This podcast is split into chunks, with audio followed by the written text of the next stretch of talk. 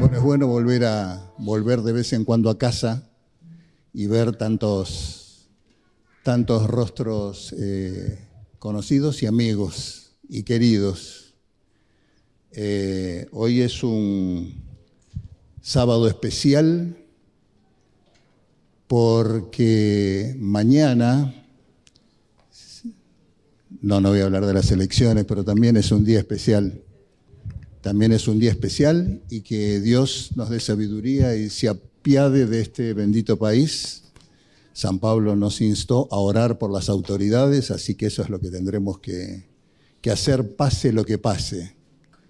Eh, pero mañana se cumplen 179 años del el chasco de 1844, que fue el puntapié, dio inicio ¿no? Gracias a un grupo de personas que no se quedaron con el chasco, sino que trataron de interpretarlo en las escrituras, dio inicio al movimiento adventista.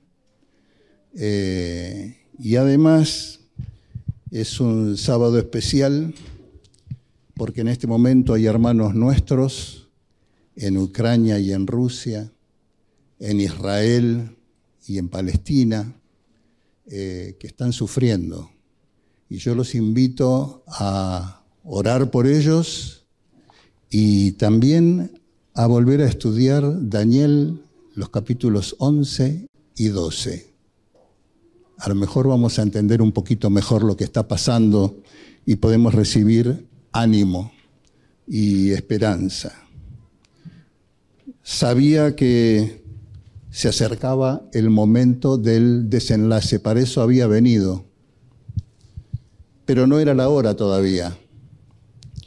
Por eso junto con sus más cercanos, sus amigos, se fue lejos, tan lejos como le era posible. Se apartó de la civilización y se aproximó en la región del norte a una ciudad que se llamaba Cesarea de Filipo. No entró en la ciudad los evangelios nos dan pequeños detalles que completan la historia. Dice que fue hasta la ciudad pero no entró y andaba recorriendo las aldeas junto con sus discípulos, fuera de los límites de Judea, fuera de los límites de Israel, muy al norte, más allá del mar de Galilea. Israel es una, una franja eh, angosta, pero larga, y Jesús con sus discípulos se fueron más allá del mar de Galilea a esa región donde eh, nacen, bajando del monte Hermón los deshielos, nacen tres ríos que alimentan el mar de Galilea y el mar de Galilea el río Jordán. Estaba allí lejos, para no irritar, no molestar a quienes lo perseguían antes de que llegara el tiempo, pero ya faltaba muy poco.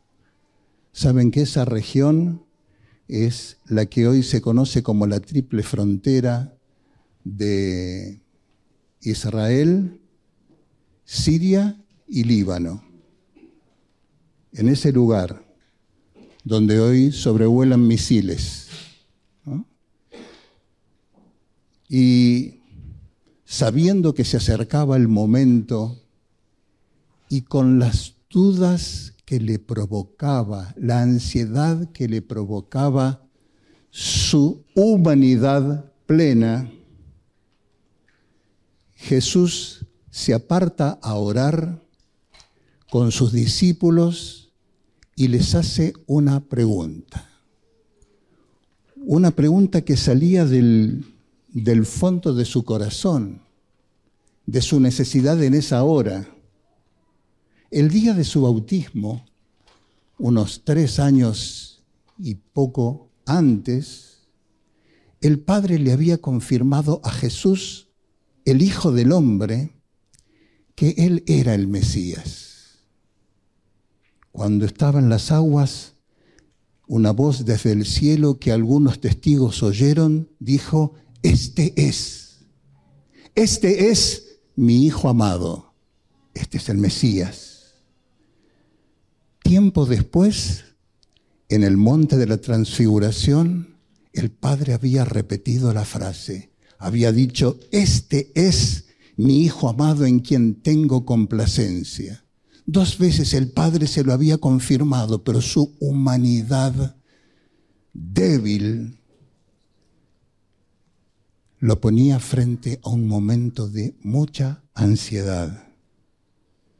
Por eso, pensando en los beneficiarios de su misión, Jesús le pregunta a sus, discípulos, Mateo capítulo 16, versículo 13, preguntó a sus discípulos, ¿quién dicen los hombres que es el Hijo del Hombre? Marcos capítulo 8 lo recuerda así, ¿quién dicen los hombres que soy yo?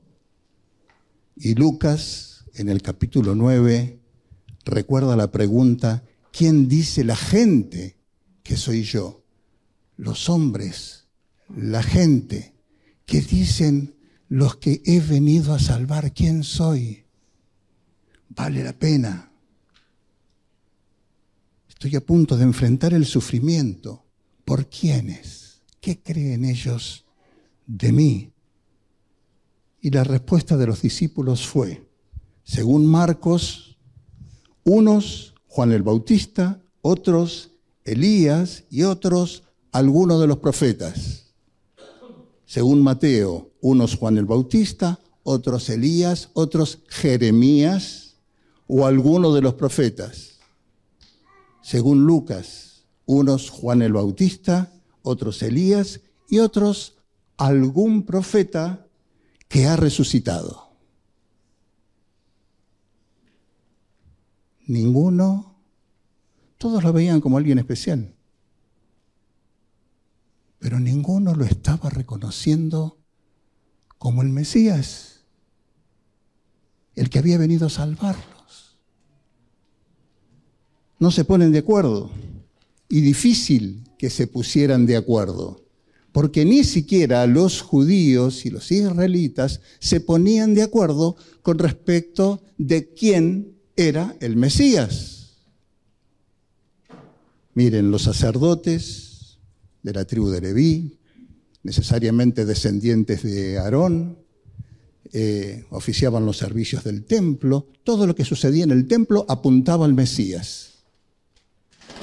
Todos los servicios del templo tenían relación con el cordero que venía a morir y con su sangre. Pero el significado de los rituales se les había oscurecido. Hace poco hablaba con un amigo judío y le hablé del cordero y los servicios del santuario. Él me dijo, uh, no, eso es de la época tribal, cuando Israel era una una nación tribal. Eh, después nos civilizamos, así que ya no matamos más animales. ¿no? Digo, ¿y sabés qué significado tenía? Y ninguno, aplacar la ira de los dioses. Los sacerdotes en la época de Jesús tampoco sabían ni entendían qué es lo que estaban haciendo porque cuando tenían el cordero en sus manos, lo único que se les ocurría, lo último que se les ocurría era pensar en el Mesías. Ellos no querían un Mesías que viniera a morir, querían un Mesías que viniera a rescatarlos del poder de los romanos. Mientras tanto estaban bastante acomodados porque mientras no levantaran mucha polvareda, los romanos los dejaban practicar libremente su religión y junto con la religión tenían un cierto liderazgo político sobre el pueblo de Israel. Los sumos sacerdotes Anás y Caifás se llevaban bien con los romanos por conveniencia, estaban cómodos, desde el templo ejercían un liderazgo religioso y político, y a pesar de la opresión de los romanos, se movían con soltura, vivían con cierta comodidad. El sumo sacerdote era el presidente del Sanedrín, mucho no le interesaba el tema del Mesías, a menos que el Mesías viniera a liberarlo de los romanos y toda esta situación cómoda mejorase más aún. Los levitas eran los responsables de la acción social en favor de los menos favorecidos, administrando los, depósitos de alimentos desde las ciudades de refugio, y al igual que los sacerdotes, esperaban un Mesías que los liberara de la opresión romana. Los ancianos eran laicos prominentes, formaban parte del Sanedrín junto con los sacerdotes. El Sanedrín era el órgano rector de ese Estado que funcionaba como un Estado, aunque estaba bajo el yugo de otra nación. Soportaban la dominación romana porque los invasores les daban cierta facilidad de movimientos, eh, y si no fuera porque tenían que pagar impuestos a los romanos, estaban bastante cómodos pero si llegaba el Mesías, que fuera para darles la libertad total. Había algunos profetas, la Biblia recuerda a Simeón y Ana en el templo, quienes llama profeta y profetiza. Los escribas eran los maestros, doctores de la ley, enseñaban en las sinagogas, eh, estaban encargados de la enseñanza de la ley y al igual que los demás, no entendían un Mesías que viniera a morir, solo entendían un Mesías que viniera a salvarlos de la dominación política de los romanos. Los herodianos, a quienes se menciona varias veces en los evangelios eh, como eh, preguntándole a Jesús, apoyaban al gobernador Herodes, que no era romano, pero había sido puesto por los romanos, un títere de los romanos. Aparentemente no era ni una secta religiosa, ni un partido político, sino un grupo de judíos que apoyaban a Herodes. Otros más que entendían al Mesías solo en sentido político. Los celotes eh, decían la razón de que vivamos oprimidos es que somos pusilánimes y cobardes. Si tuviéramos valor para sublevarnos y empezar una rebelión violenta, Dios nos daría una victoria. Dios nos dará el poder, como se lo dio a David, para enfrentar a Goliat. Planteaban una lucha armada, eran sediciosos, se preparaban en las sombras hasta que llegara la eventual posibilidad de tomar el poder por la fuerza uno de los discípulos de Jesús era celote. Simón el cananeo o Simón el celote. Los saduceos, que también se enfrentaban a Jesús con sus preguntas capciosas, habían tomado su nombre de Sadoc, un sacerdote de la época de Salomón, integraban este grupo algunas familias sacerdotales dirigentes las familias de los grandes comerciantes y los hacendados más ricos.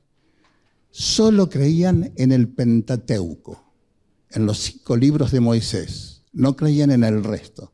Por eso se ceñían estrictamente a las normas del Pentateuco y como en el Pentateuco nunca se menciona la resurrección, no creían en la resurrección de los muertos.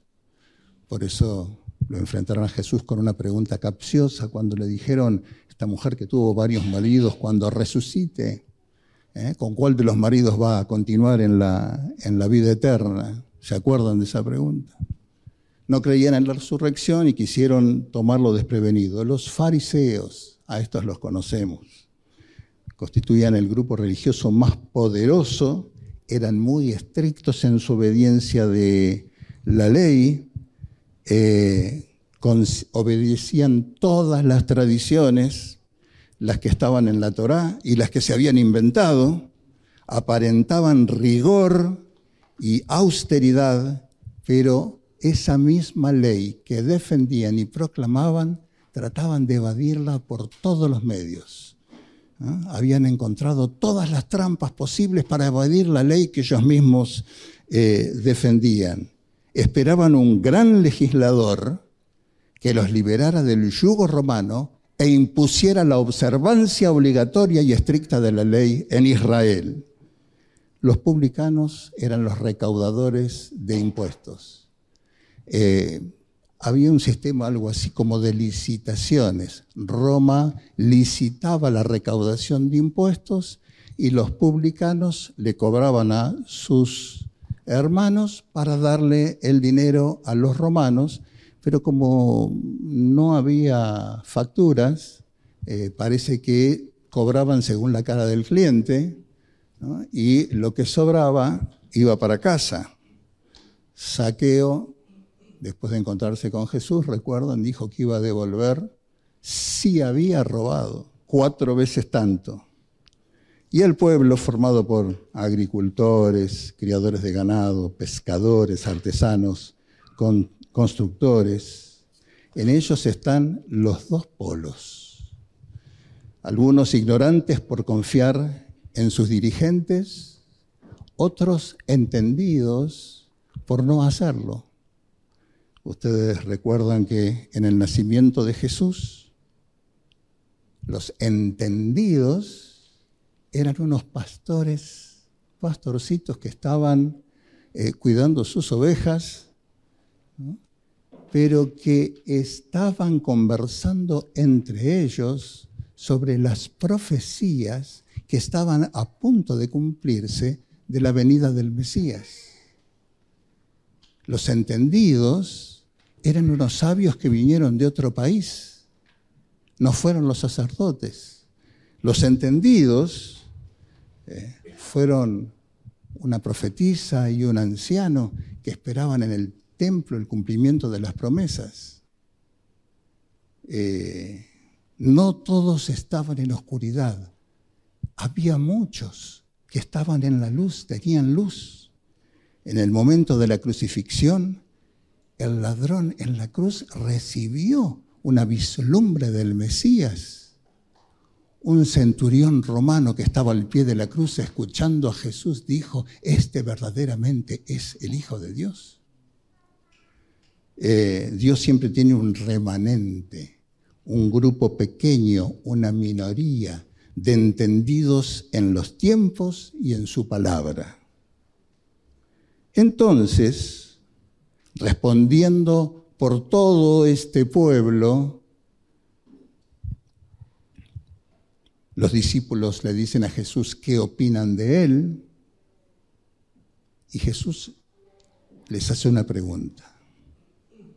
¿Y ustedes? ¿Quién dicen que soy?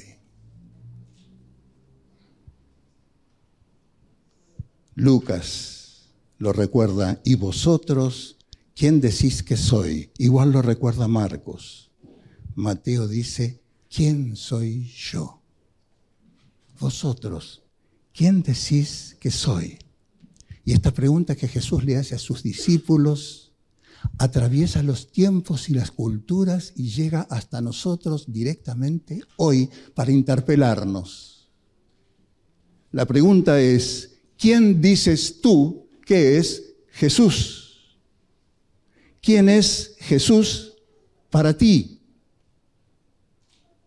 Creo escuchar mi Salvador, mi Redentor, mi abogado, mi amigo. ¿Me ayudan? Gustavo es el médico de los médicos, Jesús. Eh, Orlando diría mi amigo. ¿Quién es Jesús? para ti. ¿Quién es?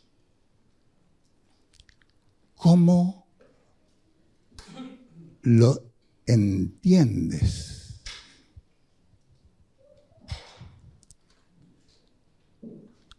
¿Cómo supiste que existía Jesús? ¿Cómo sabemos que existió Jesús? Yo lo supe por mi madre primero. Así que cuando mi madre me contó a mí quién es Jesús, yo empecé a entender a Jesús según la opinión de mi madre. Y después en las escrituras. Y fuera de las escrituras, ¿dónde? Fuera de las escrituras, ¿dónde? Flavio Josefo, un siglo después, dice que había un tal judío llamado Jesús Cananeo que decía ser el Hijo de Dios, que murió en una cruz bajo Poncio Pilato. Punto. Un parrafito.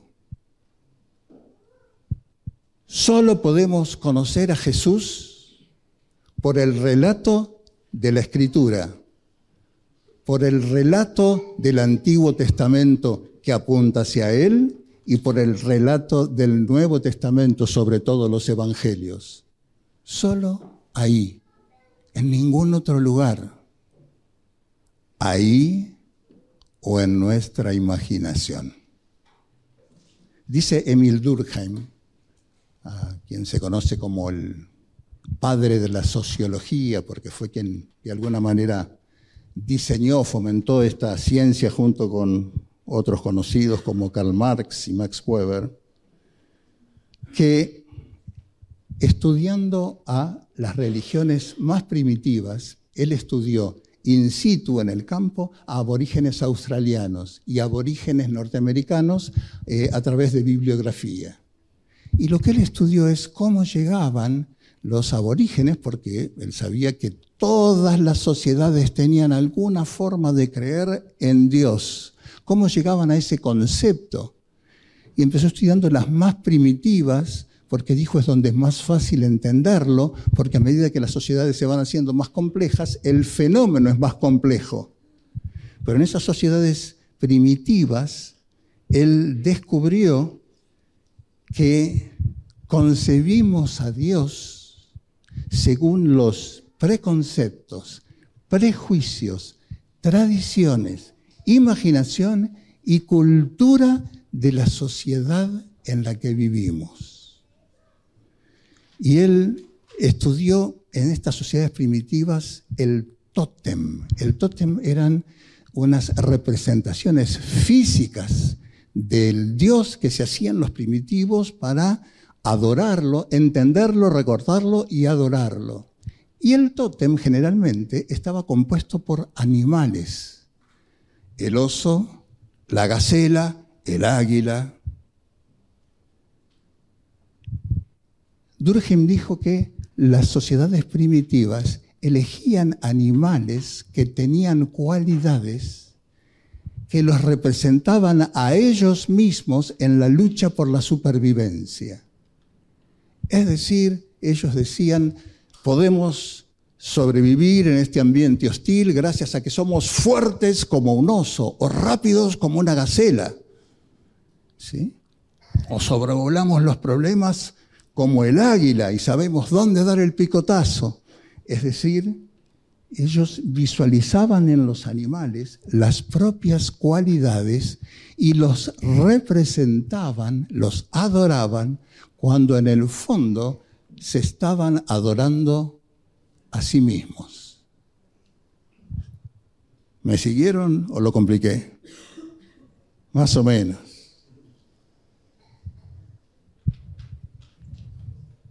Los dioses paganos no eran distintos, ¿no? Eran todos dioses con pasiones semejantes a las nuestras. Terminamos, dice Durkheim, moldeando, formando en nuestra mente el Dios en el que creemos.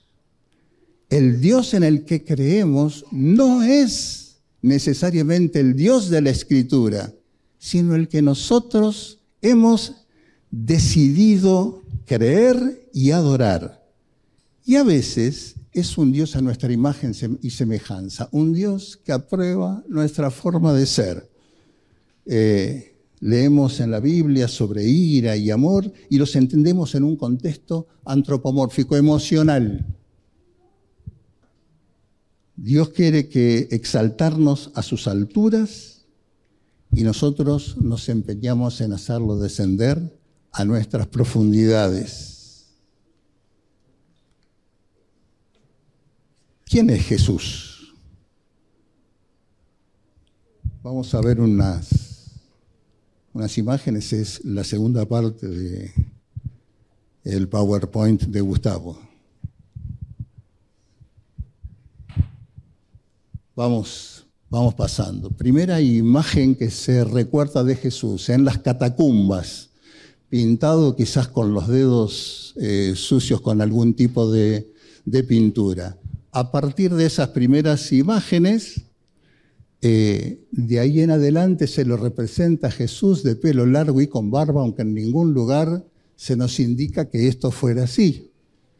Vamos, eh, algunas imágenes de cómo han ido visualizando a Jesús a través de los tiempos. Eh, el Jesús bizantino, Fíjense que son distintos pintores, distintos momentos, pero hay una cierta tendencia, una vez que uno lo vio de una manera, los demás lo van viendo de esa manera o lo van transformando según sus propias ideas o sus propias culturas. Una pintura de El Greco. ¿eh? Eh, la siguiente es de Rembrandt, que lo ve un poquito más semita un poquito más judío. La siguiente es una de las primeras pinturas donde Jesús, semita, empieza a tener ojos azules. Eh, ahora vamos a ver en el medioevo, siglos XII al XVI, algunos Jesús pelirrojos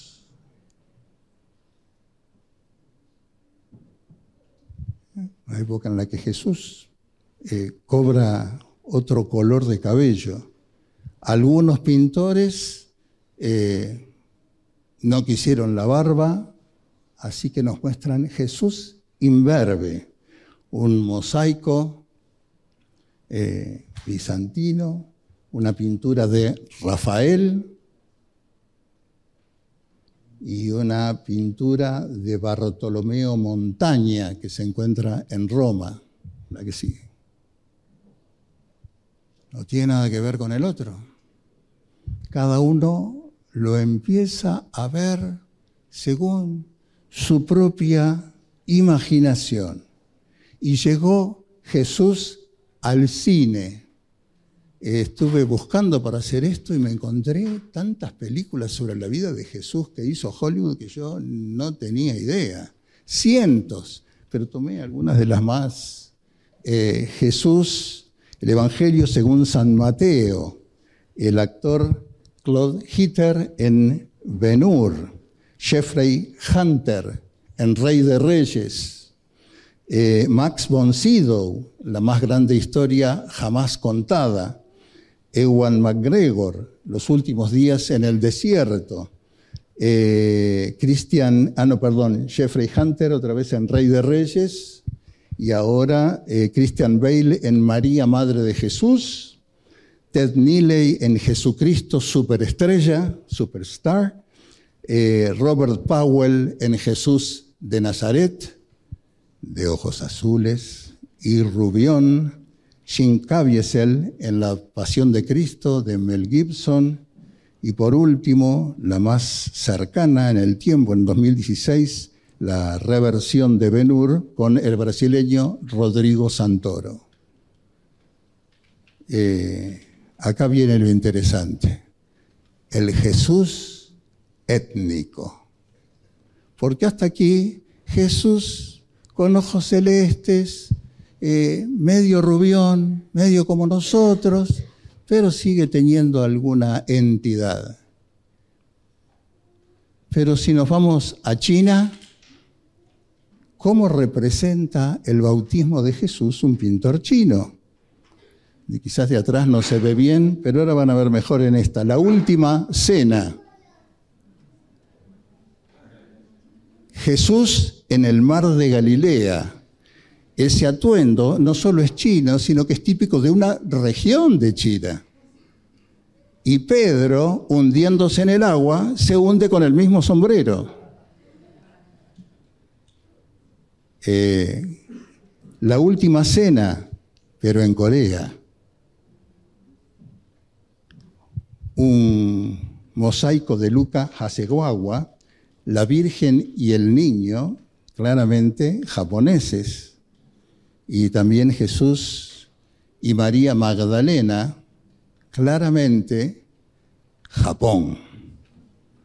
Y en África, vamos al nacimiento de Jesús en el África.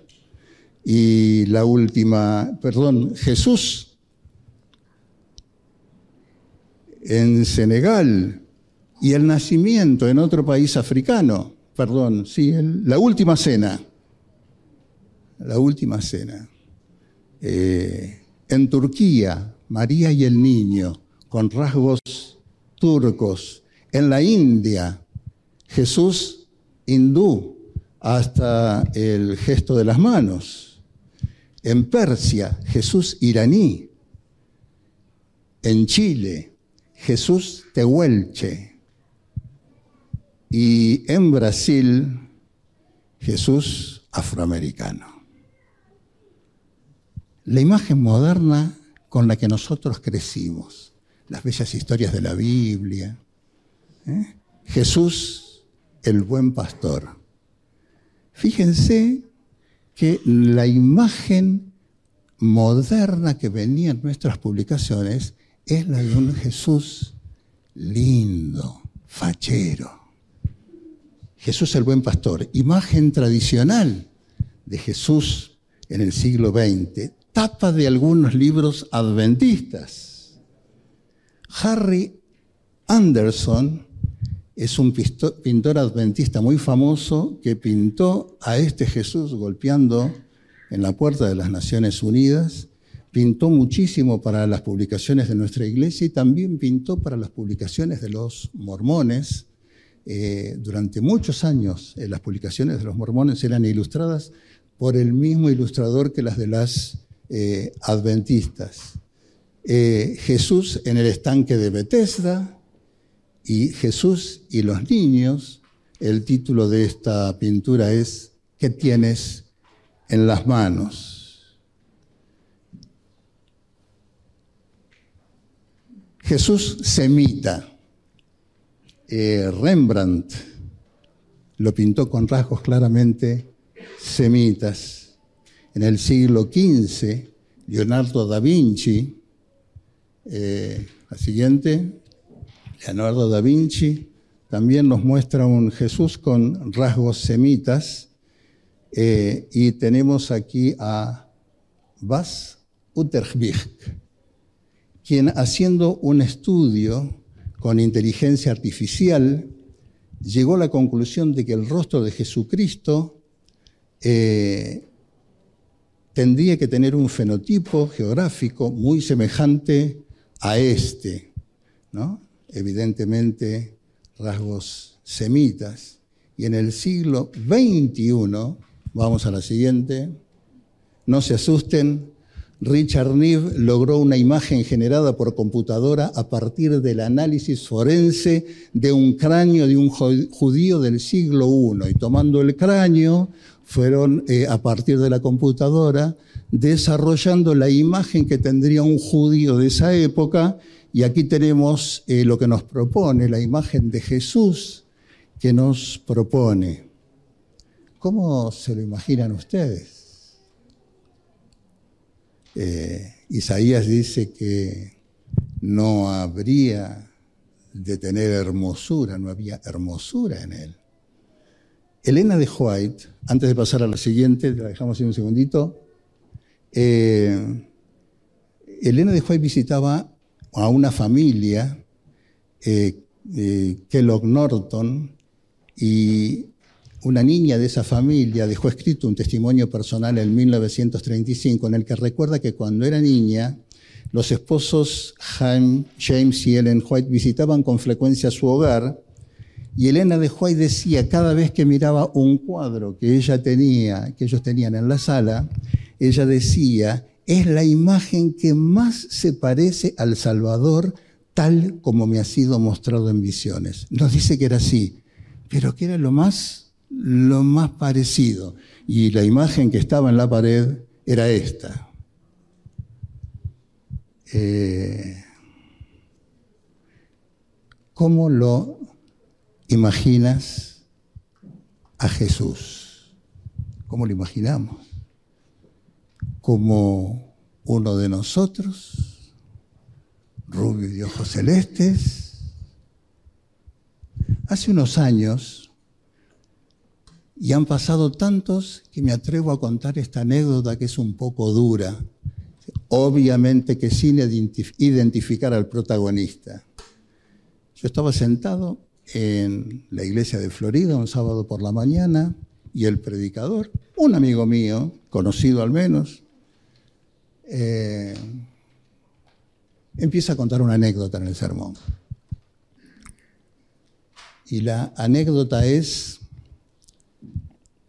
acabo de venir de un viaje de tal lugar donde estamos haciendo un trabajo misionero, este, y conseguimos unos equipamientos, en aquella época eran proyectores de diapositivas. Uy, qué viejo que soy. Igual dije diapositivas, no dije filminas. Eh, qué viejo que estoy. Proyectores de diapositivas, era la gran novedad. Y él dijo, pude conseguir algunos proyectores de diapositivas y algunos otros equipamientos electrónicos eh, para la predicación del Evangelio. El tema era cómo le iba a pasar por la aduana. Lo que estoy diciendo fue dicho desde el púlpito, no estoy inventando nada. Y él dijo, bueno, decidí hacer lo siguiente, mi ropa la puse en una valija y todos los equipamientos en otra valija. Así que cuando llegué a la mesa, había en aquella época había que subir a la mesa para que nos abrieran la valija, no había escáneres. ¿eh? Cuando llegamos a la mesa, levanté una valija y me paré al lado de la otra en el piso. Abrí la valija y mientras el vista de aduana iba mirando, yo iba pateando la otra por abajo. La fui, la fui, sacando de la mesa. Cuando el vista de aduana terminó, me cerró la valija, gracias, agarré la valija, junté la otra y me fui. Y terminó su anécdota con, la bendición de Dios, hermanos.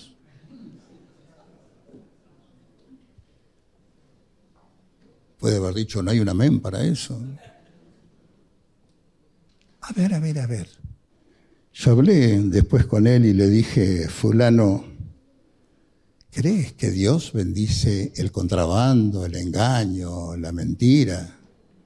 Y él me dijo, es que eran materiales para hacer la obra de Dios.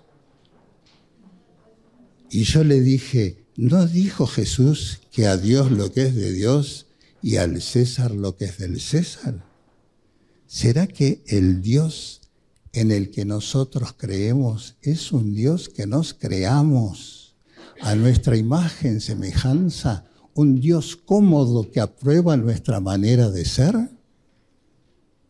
Incluso nuestras debilidades y que hace la vista gorda con mucha liberalidad? ¿Cuál es el Dios en el que creemos? cuando era niño, puedo fecharlo a esto porque recuerdo dónde vivía en esa época y viví hasta los nueve años. Así que tenía nueve o menos de nueve. ¿Ocho? Recuerdo que en un cumpleaños me habían regalado una pistolita de juguete. Y mi mamá cuando vio que me entregaban la pistola, no, no, eso no, eso viene para acá. Y le dijo a la señora, mi hijo no juega con armas. En ese momento, claro, le estoy hablando a personas que viven en el siglo XXI, esto es del siglo pasado.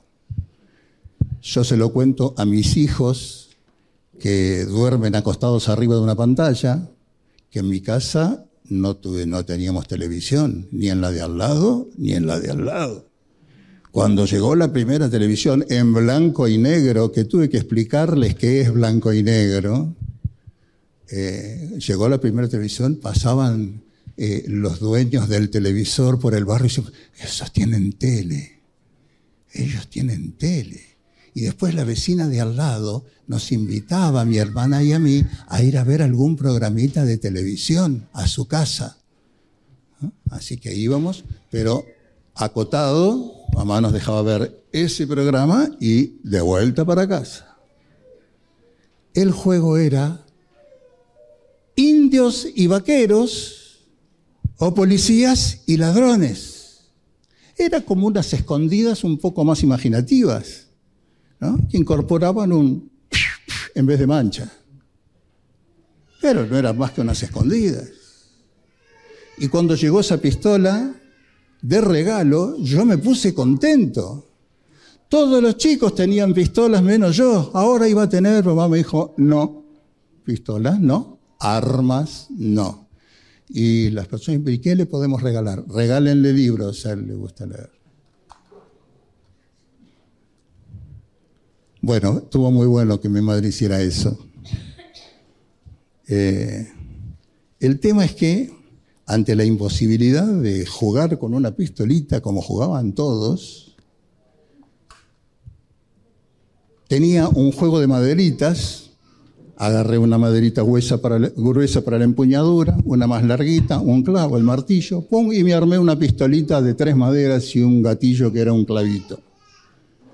A los efectos servía fantástico. Así que corría por mi casa, me paraba en el borde de la puerta con la pistola y cuando me daba vueltas, ¡pum! Una granada y me persiguiendo como jugaba con mi hermana solos entre los dos.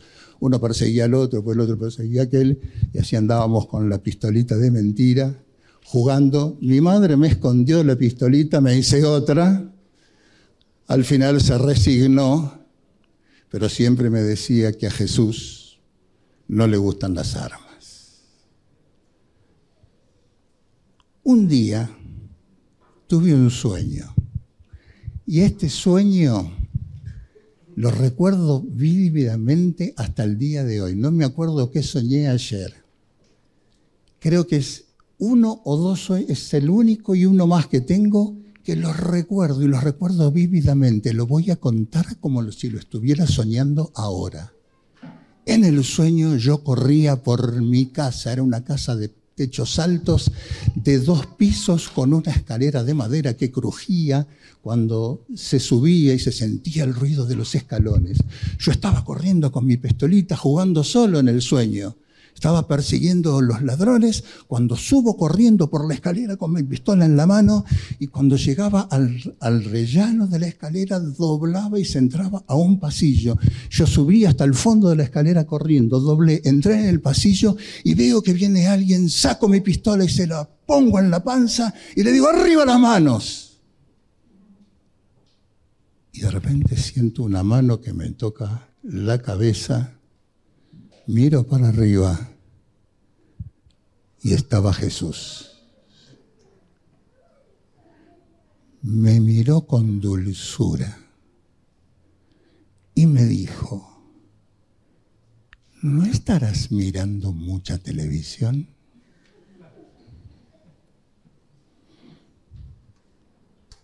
Yo no sé si fue un sueño como cualquier otro, pero lo recuerdo hasta el día de hoy. Quizás tuve una revelación. No lo sé. No me quiero poner en profético. Pero sé que en ese momento tuve una visualización de Jesús absolutamente distinta de la que había tenido hasta ese momento. No me reprochó, me acarició, me habló con ternura, no evadió el tema, ni me mencionó la pistolita, pero me hizo un diagnóstico. Y desde entonces, por eso yo creo que fue una revelación. Esa ha sido mi imagen de Jesús siempre. Ahora, ¿cuál es nuestra imagen? ¿Cuál es nuestra imagen de Jesús? ¿Es la imagen que nos hemos inventado o la obtuvimos en las escrituras? Vosotros, ¿quién decís que soy? Y Pedro le respondió diciendo, tú eres el Cristo. Lucas dice, tú eres el Cristo de Dios. Mateo dice, tú eres el Cristo, el Hijo del Dios viviente. Jesús estaba necesitando una reafirmación de la misión que estaba por cumplir y las palabras de Pedro son bálsamo para el alma. Y él le dice, bienaventurado eres Simón, hijo de Jonás, porque no te le reveló carne ni sangre, sino mi Padre que está en los cielos. ¿Quién es Jesús para mí? ¿Quién es Jesús para ti? ¿Es un Jesús basado en tus prejuicios y preconceptos? ¿Un Jesús que se amolda a nuestros deseos y concupiscencias? el Jesús de la Biblia es el, que es el Jesús de la Biblia al que accedemos por la intervención del Espíritu. Es que hasta el Jesús de la Biblia necesita la interpretación del Espíritu, la iluminación del Espíritu Santo para evitar las lecturas parciales y prejuiciadas. Jesús ante la mujer pecadora le dice, ni yo te condeno, vete y no peques más. Hay teólogos que leen la primera frase y se olvidan de la segunda. Algunos entienden, ni yo te condeno, y entonces, como falta una parte, y esa parte les gusta y les viene bien, leen, vive, Jesús vivió una vida santa para que tú no tengas que vivir en santidad, Jesús vivió una vida de obediencia para que tú no necesites obedecer. pero en realidad significa murió en una cruz para que tú no tengas que morir la muerte segunda. Algunos se quedan con el ni yo te condeno. Otros se olvidan del ni yo te condeno y se abrazan al no peques más. Fariseos, legalistas, perfeccionistas, conservadores. de acuerdo con nuestros preconceptos, nos cuesta leer lo que dice el texto, no lo que nosotros queremos que diga. Y ahí dice el texto, ni yo te condeno, perdón por la fe, vete y no peques más, obediencia por gracia. Y los cristianos y adventistas tenemos una misión para este tiempo y la misión es, leer el texto completo. ¿Quién es Jesús? ¿Quién es Jesús para ti? ¿El Creador? Lo dijo Juan, sin Él nada de lo que es hecho fue hecho.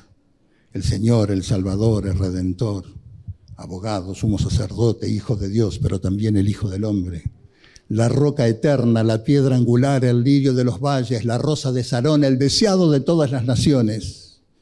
Es el Hijo de Dios que voluntariamente habitó entre nosotros para ser el Hijo del Hombre. Es el Cordero de Dios que murió la muerte eterna que nos correspondía para que podamos tener la vida eterna que le corresponde a Él.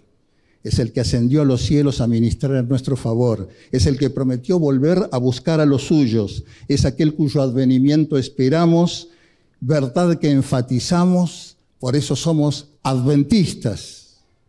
Es el mismo Jesús que ascendió a los cielos y de allí vendrá, y aunque se demore, no se turbe vuestro corazón, porque cumplirá su promesa. No es producto de nuestra imaginación, es el que se encuentra en las Sagradas Escrituras y el Espíritu que fue enviado para recordarnos a Jesús. Quiero recordarte ahora una invitación que viene directamente de Él. Está en el libro del Apocalipsis. Y dice, He aquí estoy a la puerta y llamo. Si alguno oye mi voz y abre la puerta, entraré a Él y cenaré con él y él conmigo. Está a la puerta y llama. Si oyes mi voz y abres la puerta, tú tienes que oír, tú tienes que abrir Él va a entrar. En esta mañana quiero invitarte a aceptar esa invitación, que sé que ya la has aceptado, por eso estás aquí, pero a renovar el compromiso con el Jesús de las Escrituras, el que llama a la puerta de tu corazón porque quiere tener una comunión de fe contigo. Quiere estar en tu corazón. ¿Y qué es eso? San Pablo dijo que Cristo habita en nuestros corazones por la fe. Habite Cristo por la fe en vuestros corazones. En esta mañana quiero invitarte a renovar ese compromiso, a aceptar una vez más ese llamado, a abrir la puerta y dejar que Cristo sea el Rey en tu vida. Que Dios te bendiga.